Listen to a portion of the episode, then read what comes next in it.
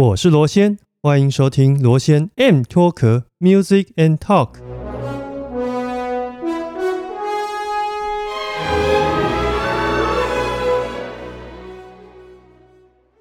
各位听众，大家好，我是主持人罗先，欢迎再度收听罗先 M 脱壳。呃，不晓得大家有没有看过电影《星际效应》呢？这部电影当年上映的时候啊。我不仅非常喜欢看，而且还到美丽华的 IMAX 影厅连续看了两到三次，甚至于在去年因为疫情的关系，呃，很多电影就是翻修。重新上映的时候，我又去美丽华的 IMAX 再度看一次。那为什么特别会提到美丽华的 IMAX？除了是它的整个画面非常的大以外，更重要的是它的整个那个音响的效果非常好。那我印象就很深刻，是他们一行人要搭着太空船，然后到别的地方去探看其他星球的可能性的时候，中间有一个桥段，就是他们会穿过那个虫洞。穿过虫洞的时候，电影导演透过那个画面去模拟时间跟空间的那种扭曲的那个效果非常好。除此之外，就是它的配乐，呃，作曲家 Hans Zimmer 呢，透过一台管风琴去模拟宇宙的声响。我现在想起来的，哇，那个样子还是令人起起鸡皮疙瘩。那今天呢，很高兴可以邀请到前天文研究员李建德呢，来跟我们聊聊宇宙当中的声音。我之所以会认识他，其实很简单，就是我常常去某一家咖啡厅，它是我们板桥很知名的雨儿咖啡，在那边呢，不仅是可以喝咖啡，更重要是透过那样的一个社交场合，认识到很多不一样的呃专业上的人士。见得呢，就是在那个场域之下呢，我们碰面，然后透过一些聊天建立起关系，这样。那废话不多说，来欢迎我们今天的大来宾李建德出场。大家好，呃，那个罗先好。你好，其实我们在开场之前已经聊大概一个小时，不过对他来说这是一个蛮新的经验。嗯，然后再是我们家的呃录音的场域有点安静，所以需要有一点 warm up 的一个过程。对，不过一开始我想要就是请问你，就是说那个电影里面他解释那个虫洞，就是他拿一张纸嘛，左边是 A 点，右边是 B 点，然后你比如说从 A 到 B 应该是要飞。十万年，那因为他把那个纸折起来，戳一个洞，它让那个空间的距离变短的嘛。这个在实物上是有可能的吗？其实是这样的，就是物理的世界呢，分成两个段落。嗯哼，一个段落就是牛顿的段落，在牛顿的时代呢，我们时间就是从无限久的以前到无限远的以后，所以这个就不可能发生。对。对，但是在呃上个世纪初，爱因斯坦就天外飞来一个爱因斯坦，提出相对论，对，提出了广义相对论。嗯，那广义相对论呢，就成功了解释牛顿不能解释的天文现象。但除此之外，有些数学家，就是那种最宅的那种数学家，就开始研究了这个相对论里面，可能拓展到了新视野，就发现，在相对论的世界里面，时间倒转。或者是说时间旅行没办法被证明成为不可能，对，这数学上你可以证明有可能，证明不可能，或者是你没办法证明可能的，或者没办法证明不可能，所以就有数学家就算一算，算一算，发现，在广义相对论的框架里面，你没办法证明时间旅行是不可能的。嗯哼，对，所以就开启了这个一个世纪大家对时时间倒流的想象，然后另外就是对时空本身可不可以穿越，嗯，就变成就是说，哎，其实那个可能性没有被否定。嗯，我们是不是有机会？是不是我们人类的科技没办法触及，但其实有可能是可以做到的？我们作为一个呃物理学家，我不会说我们现在的科技可以到到达这种东西，但是呢，但是呢，就是在微观的尺度上，其实是有虫洞的，非常微观。嗯，粒子的这比原子还小的粒子级的尺度里。你不，我们没办法否定虫洞是可以存在的。嗯哼，对。我相信大部分听众应该现在的状态跟我一样，已经听不太懂在说什么。但是就是说，理论上我们不能否定有这个可能性，对我们没办法否定。如果是牛顿的呃宇宙，我们就完全否定了这个可能。可是刚刚那个罗先说，你把时时空想象成一个二维，你把三维的空间压成二维，那你可以想象这个时空是可以扭曲的。嗯，那我们可不可以在扭曲的时空跳脱 out of box，把它穿一个洞，对，就到。另外一段了，嗯哼，对，所以这样讲起来，其实人类只是可能是目前的科技没有办法触及穿越虫洞，然后让那个空间去做一个扭曲跟一个时光旅行吧。嗯。嗯哼，对，就是就是虫洞，我们相信应该在非常微观的尺度是存在的。嗯哼，对，那但是我们有没有办法把它变成大尺度都可以存在呢？因为就算是微观的尺度，那虫洞出现的时间都是稍瞬即逝的。嗯，它会关起来。对对，所以也许是我们没办法掌握那个契机啦。对，但在电影里面，他透过画面去想象出那一种可能性。我讲到这里啊，这个是比较嗯属于想象空间的。不过大家知道吗？其实我们呃宇宙当中啊，虽然没有空气，但其实是有声音的。我今天就是找建德来，就是要聊这件事，因为我们是音乐频道嘛。那音乐其实讲究的就是空气的震动产生的一些音色也好，或是频率上的一些波段的变化。那人类透过组织成为音乐，可是，在宇宙当中这件事是可能的吗？为了这件事情，其实我做了蛮多的功课。好，所以罗先还有各位听众哦，你可以把你的大拇指举起来。嗯哼，你的大拇指大概就等于一立方公分，一 cc，嗯的容积。对，在这么小小的容积里面呢，你知道它里面有多少空气吗？空气分子有多少个吗？是十的十九次方个。如果你对十的十九次方没有概念的话呢，就是一千个、一亿、一亿、一千个、一亿个、一亿个。对，一亿个已经很大了，然后它的一千倍，这样是一兆吗？不是，不是，不是，我再说一次哦，一。一千个亿亿，一千个亿亿，对，好，就是一亿的再一亿次，对，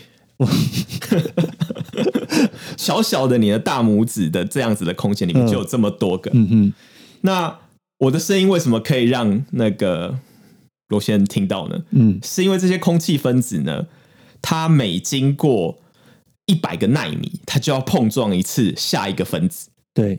然后它每不到十的负十次方秒，就是一奈秒左右的时间，它就发生了一次碰撞。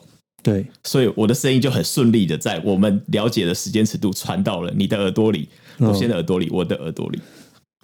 这样说起来，其实就是透过空气的一个震动，嗯，去传递我们的的声音嘛。对，我们的声波就传递出去。所以它这中间一个很重要的是空气这个介质。嗯嗯。它因为有空气了才能传递，可是，在宇宙当中，据我们所知是没有空气的。嗯嗯，那这个又要如何去解释？因为我上那个天文台的那个一些 YouTube 频道里面，他就有讲说，呃，空气在外太空当中有透过一些离子的一些碰撞，它也会产生声音嘛？嗯，呃。所以这再跟大家解说一下，就是我们刚才讲说，一 c c 一个拇指大小的空间里面有千亿亿个空气分子，可是，在宇宙里面同样的空间有多少个呢？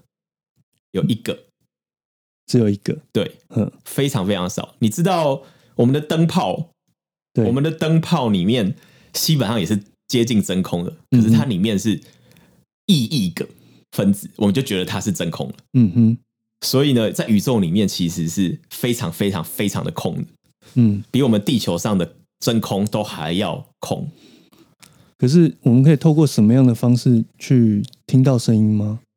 呃，所以这个时候呢，我们就我们在 NASA 的网站上听到的声音，各种宇宙的声音呢，对，多半都是我们把电磁波，就是我们看到的光，嗯，不管它是可见光还是红外、紫外。电波，我们把它转成声音。嗯，对，所以它透过一些科学的仪器，然后把外在外部的一些光线去转化成声音。对，嗯，有一点像是你的收音机吧？嗯，你的收音机哦，好像是我们这个年代的人知道东西。就是广播，对不对？广播。我们现在讲 Pockets，当年它就是真的是电磁波发射出去。嗯，你家里放一台那个 radio receiver，嗯，然后去接收这个对波段，对，嗯，然后再把它转成我们熟悉的声音。啊，这中间是有两次转换的过程，没错。嗯，就像那个声音转成数位储存之后，再把它转回成声音的那个过程。对，嗯，那在太空里呢，其实就一次。因为天体我们知道它是，呃，它也是 radio 的发射源，它也也会发射出电波，然后我们就把这个电波呢转成声音，我们就听到了，好像听到他的声音。嗯，所以我们在那些网站上面，什么土星啊、木星啊、哦哦那些声音，都是透过这样的一个原理去把它转换过来的。对，嗯，就给跟大家讲一个例子哦，大家如果去看 TikTok。然后里面有一个人叫尼尔哈维森，嗯哼，他是一个色盲，嗯，然后他就觉得他的世界是黑白的，嗯，可是现代科技带来给他一个无限的希望，就是他的脑袋上面装一个侦测器，不管他眼睛看到的头对的那个方向有什么颜色，就变成一道声音，你可以想象成是一个音乐进入他的耳朵，他就知道哇，这一片蓝天，嗯，是一个声音，是一个频率。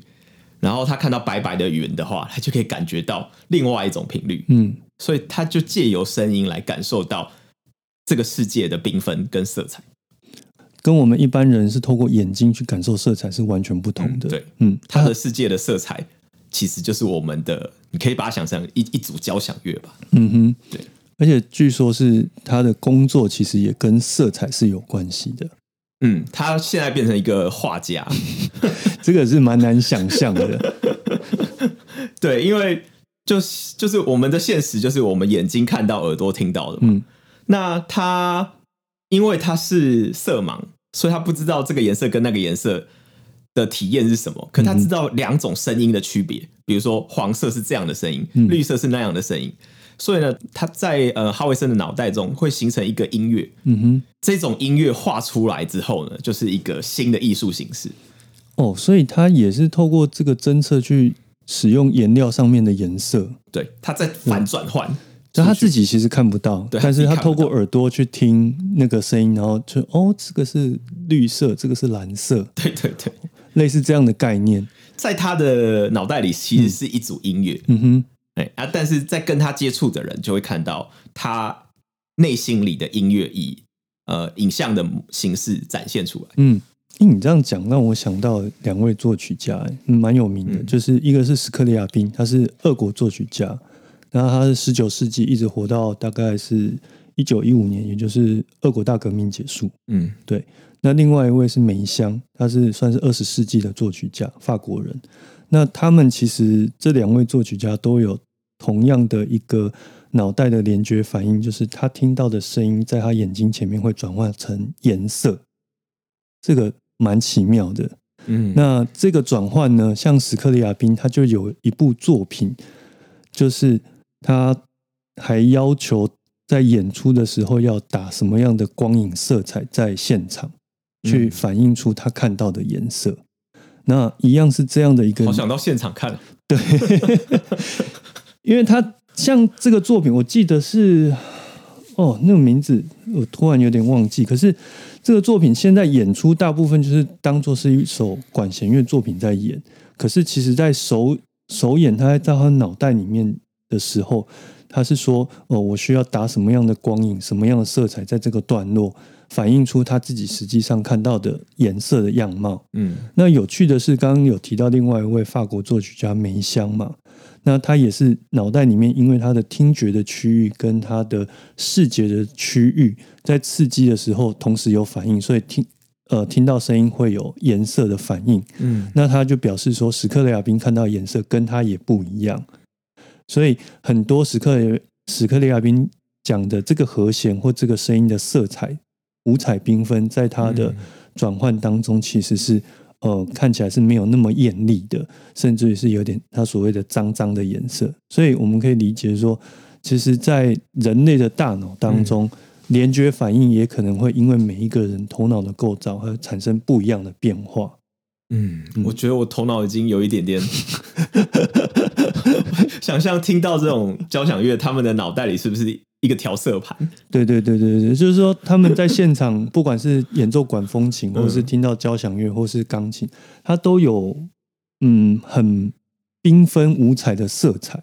然后他们也会透过这个色彩的一个联觉，就是写在他的音乐里面。嗯，这是讲声音跟颜色这两个领域有另外一种不一样的转换的一个讨论，这样子。嗯嗯。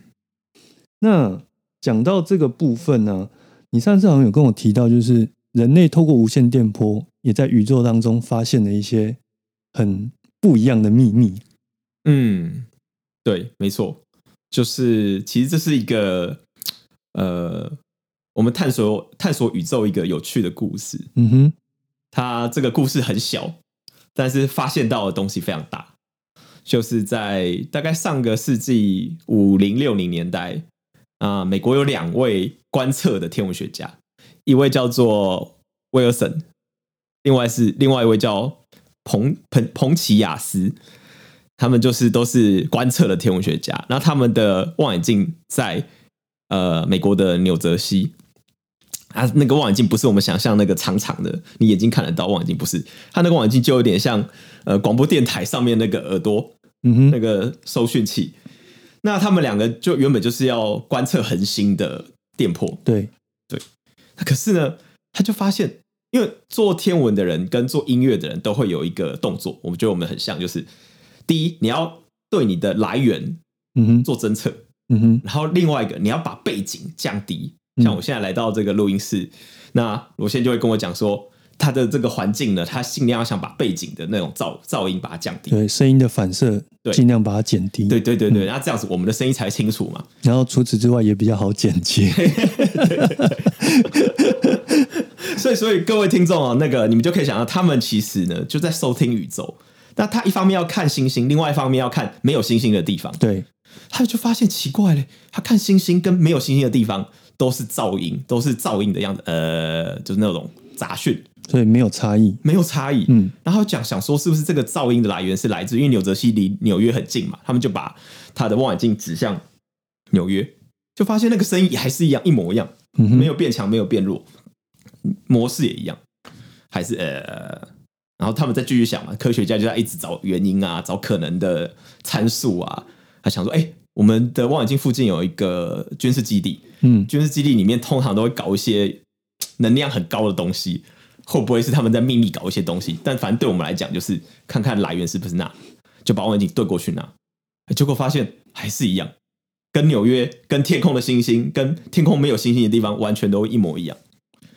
那最后他们想破头了，想说。会不会是太阳？嗯哼，太阳是我们呃，太地球能接受到的呃电磁波光的最大的来源，它就对太阳，就没想到太阳这么强的来源，那个声音跟所有东西还是一样，一片噪音。嗯，他觉得很莫名其妙。那他们还做了一件很有趣的事情，就是他们想说要去望远镜里面检查，就没想到望远镜里面就有鸽子，嗯在那边已经筑巢。你看他们观测多认真。那我这边打断一下，那个望远镜是大到。一群鸽子可以住进去，可以可以可以。那个望远镜大到你可以想象哦，就是呃，它其实就是一栋楼吧。嗯，可以想象就是一栋楼，并不是什么放放在眼睛上面的那种大小，是非常大的一台望远镜。对，它就是一个一一一一栋建筑。嗯哼，对，那那所以他们就美国人都有枪嘛，最近新闻都是美国有枪恐怖，可是那个时候他就把他的枪进去对鸽子 biang biang biang。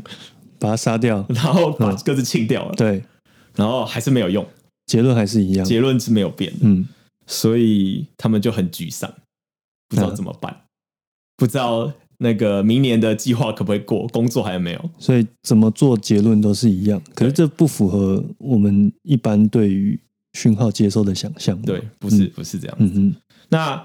呃，科学家会做一件事情，科学家就是这是他们是观测嘛，就看到的宇宙，他们去找那些历史的文献论文，嗯，看看有没有可以解释这件事情。对，就发现一篇文章里面讲说，宇宙在早期大爆炸，这是一个理论哦。我们现在都认为这是对的，但是那个时候不是普遍的理论，他就认为在大爆炸之初，宇宙从一个密度非常非常高、温度非常非常高的宇宙变成。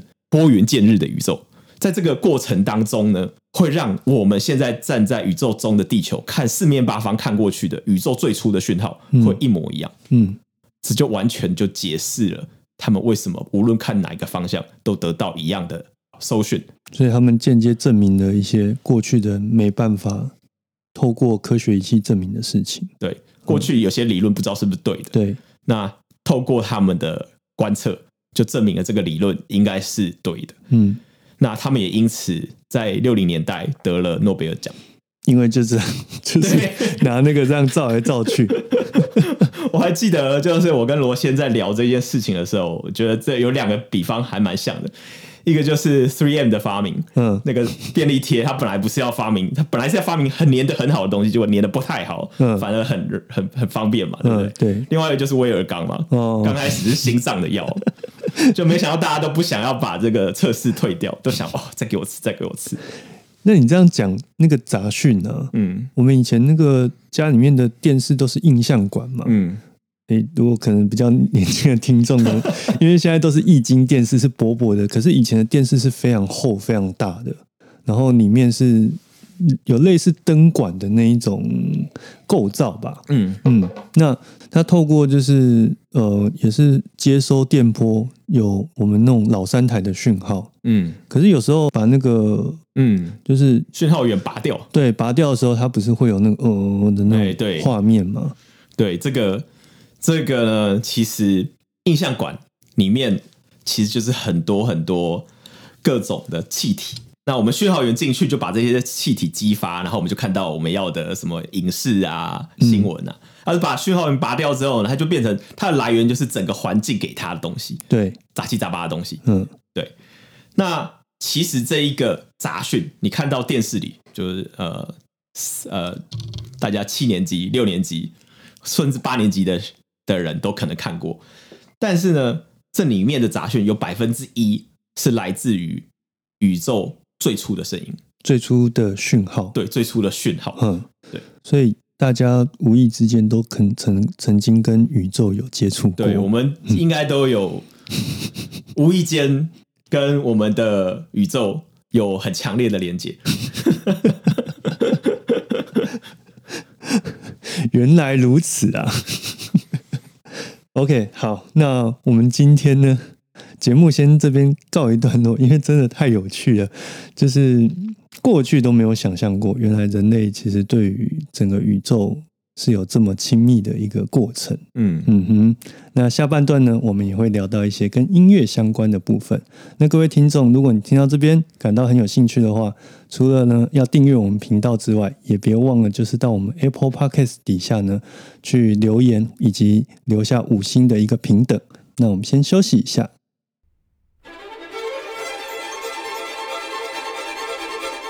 我是李健德，你现在收听的是 M Talk Music and Talk。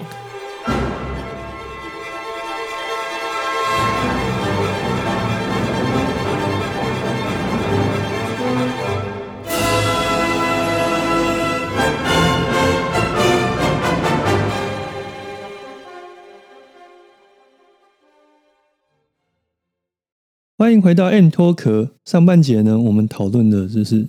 人类在外太空当中，透过光学的侦测，转换成声音的一个想象，以及声音的一个模样。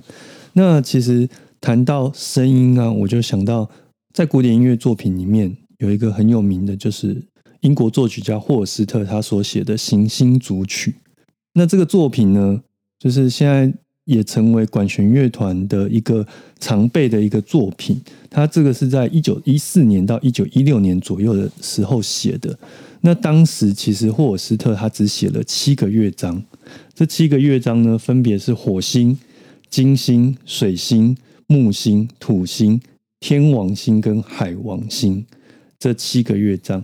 那事实上有没有发现，因为我们的太阳系不是九大行星吗？所以就少了两颗行星嘛。那我们请建德来为我们说一下，是少了哪两个？呃，就我对音乐不是那么熟悉啊，所以那个罗先跟我说只有七个的时候，我就在猜，嗯，然后我再查一下，哎，没想到真的是这样。首先，在我们这个二零二一年，我们现在的说法是有八大行星，可是呢，大概在十多年前呢，还是九大行星的时代。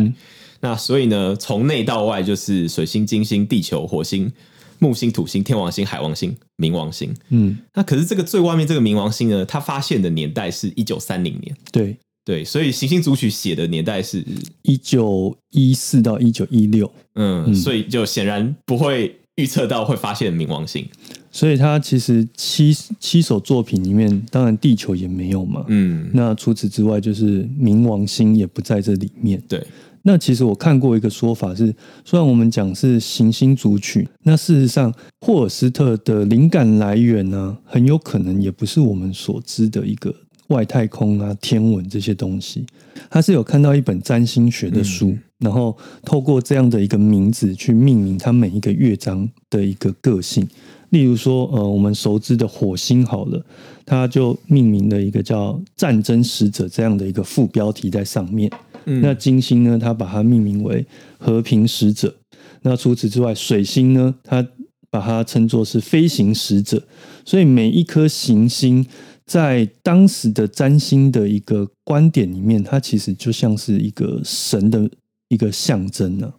嗯，对，所以感觉起来后人把它歪楼了，就是有额外的一个诠释在里面。我听到这个完全没有说，哎。就是我会变成战神啊，我会什么有什么个性啊的感觉。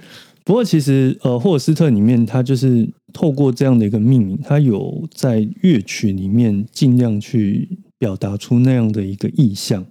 嗯，比如说呃，很有名的一个是除了在行星组曲里面我们常听到的火星跟那个木星，它是欢乐使者之外，让我印象很深刻的是天王星。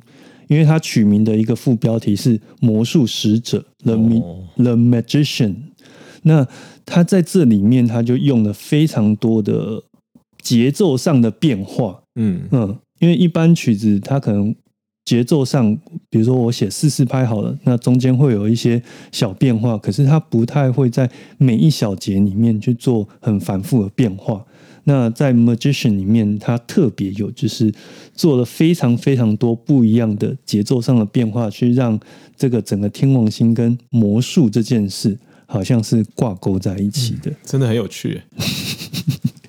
所以我可以这么说，天王星是写的比较前卫一点嘛，在比较特别，真的，嗯，虽然说我们会在这个作品里面。如果说不会演全本的话，大部分是火星战争使者，因为它里面的那一种很凶暴的那种模样会令人印象深刻。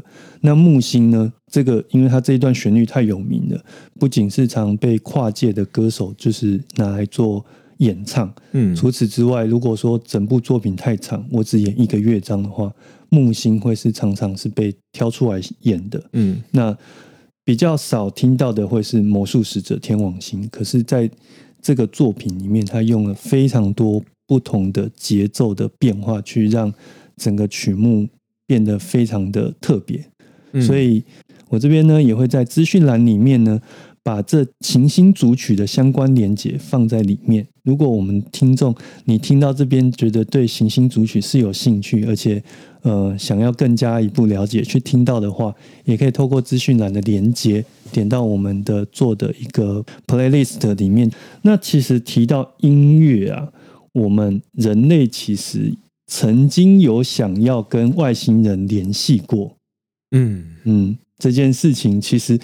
当年蛮有名的，那随着时间是蛮慢慢的会被遗忘。可是我看到这个资料的时候，又激起了那样子一个想象的空间。那我们请建德来为我们稍微提示一下他这个整个过程。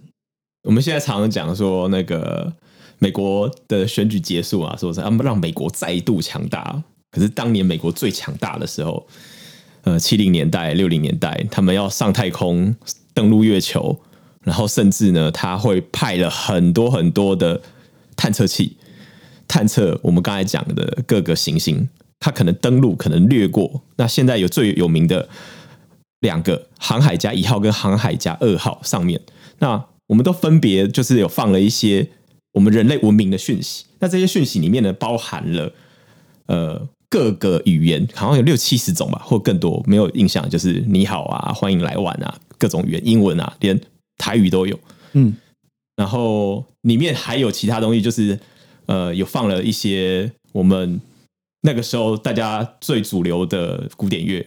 嗯哼，把它想一次的把它送到最有可能有外星人的地方。我记得那个曲目里面印象很深刻是巴哈的作品有，嗯，然后另外就是当时比较前卫的史特文斯基的《春之祭》也有在里面，嗯，然后好像爵士乐也有，就是 Louis Armstrong 的《What a Wonderful World》，然后以及呃 Chuck Berry 吧，好像他的作品也有。总而言之，其实也有一些比较近代的。对作品，就是不管是古典也好，爵士也好，然后还世界各地的一个民族音乐也包含在里面。嗯，真的是很厉害。那趁这个时间呢，跟大家讲一件事，你大家可以去网络上查哦。你查淡蓝的一小点，叫 Pale Blue Dot，这就是这航海家他除了把唱片带去给外星人之外，他当他飞到冥王星。天王星、冥王星之外的时候呢，嗯哼，他回头看了一下地球，就地球就是那个照片里面的一点，嗯，然后大家那个年代的人看到的照片都觉得非常压抑，因为地球上所有的人类就集中在一个 pixel 里面，嗯，对，所以这也是一件蛮值得让大家知道的事情，真的是沧海一粟，对，沧海一粟，嗯，就完全是透过那个照片去形容这件事情。最远的自拍照，嗯，所以当时我们就派了这个航海家一直探索到宇宙的外围，嗯。嗯，太阳系的外，太晚太阳系的外，因为其实太阳系在整个宇宙里面也真的也甚至于连沧海一粟都谈不上，嗯，没错没错。那这个航海家从一九七几年到今天，也大概飞了六十几年，嗯。嗯。这中间有什么样的发现吗？我觉得主要的贡献是说，我们之前对各个行星都是远观，嗯哼，都没有近拍过。那航海家经过了这些外面的行星，它可以很接近的拍，呃，木星、土星、天王星、海王星。以前我们用太，我们刚才讲说回头看是一点，我们在地球用望远镜看出去，他们也几乎就是比一点还要大一些，因为他们是大的气体行星。那当我们近拍到这些地方的时候呢？因为我们人类说有图有真相嘛，嗯那我们真的派个东西飞那么远过去之后呢，真的就是有照片了，证明说它不是我们想象的东西，也更直接的证明说，古代的那些科学家伽利略啊，然后他们说这个宇宙应该长什么样子，我们真的是去过了，对，对，我们去过了，虽然不是真的脚踏上去，但是我们派了一个。探测器经过了这些大行星，只是很可惜的是，到目前为止，这些讯号也没有办法跟真正的外星人有接触上。呃，对，这个就是不只是航海家啦，就大家可以想象，就是我们人类大概有这种广播的技术一百多年。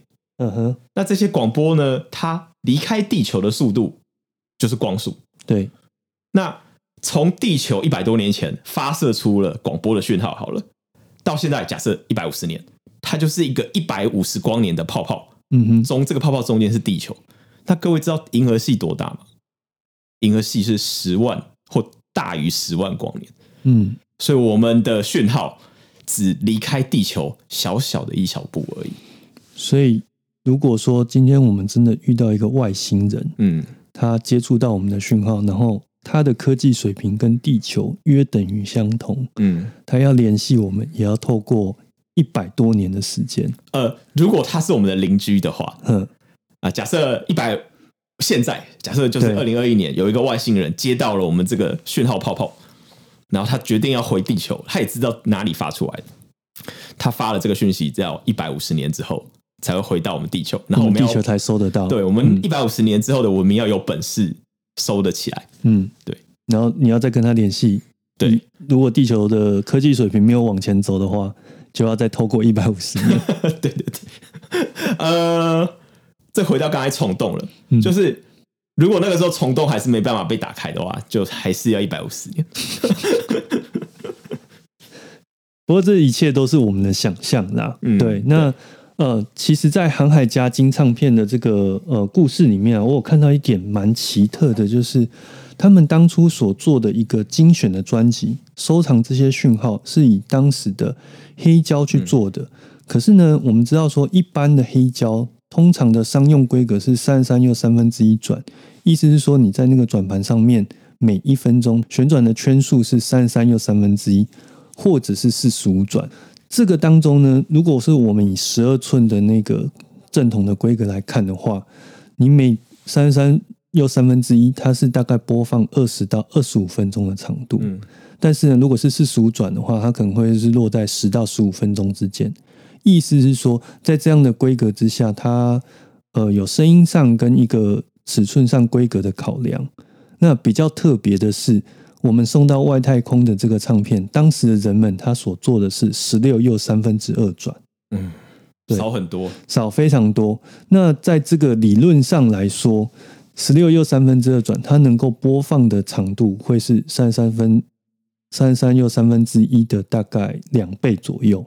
嗯嗯，如果照这个比例去看的话，那一一张黑胶唱片，我们大约会估是大概四十分钟的播放。嗯，那如果说你成为一倍的话，那就是会是大概是八十分钟左右。嗯，不晓得他们当时就是做这么特殊的规格，有没有什么样的考量？这其实我们从刚才这个，我对这种唱片不熟嘛，但罗先说它可以多一倍时间嘛。对，那这个就是直接是同，因为你到上太空船，你不可能载太多东西。嗯，所以它的它上面的是每一克都要计较的重量。就是说，如果我这太空船我能载一百片的话，那就是一百乘以八十分钟。嗯，那如果你用普通地球的商用规格，有可能只能在一百乘以四十分钟。嗯，甚至于更短。对，它这样讲起来就大概两倍嘛。所以我不管原本要送多少，那如果用商用规格的话，就是如果用到那个上去的那个规格的话，就可以少一半的重量嘛。嗯，对。就是说，一样的长度，我就可以再载其他的东西。对，没错。所以，这这个是我在看这件事情蛮有趣，因为这个跟地球上 我们地球人在使用的通用规格是很不一样的。嗯，所以他们当时在考量送这些东西出去的时候，事实上也考量到很多不同的面向在里面。不管是说呃上去的重量也好啦，甚至于是储存装置的一个保存期限。嗯，因为呃，我们都知道说黑胶啊，其实发展至今大概不到一百年的时间。那其实到今天，我们在听一九五几年的唱片，都还是可以聆听的。那事实上，在同时期，除了是用黑胶储存音乐这样的讯号以外，人类也是使用了磁带，就是类似嗯，我们小时候用的卡带。只是说它是用比较宽的袋子去储存，让声音会更饱满、更好听。那当时他们没有想、没有使用这样的磁带的方式，或许也考量到保存的一个可能性嘛？真的，嗯，真的，因为这个星空真的是太大、太浩瀚了。那他们的速度其实到了，他要到目的地，就是十万年、百万年的等级去想的。嗯哼。那所以它能放上去的，假设要储存资讯的话，它一定是用当时技术所能及能够放最久的技术。嗯嗯嗯嗯嗯，而不是说以声音最好。对对，我希望让外星人听到最接近地球的声音作为最终考量。嗯嗯，没错。这样说起来，经过大概六十年，六十年嗯，人类触及到什么样一个范围？我们还在家门口的院子。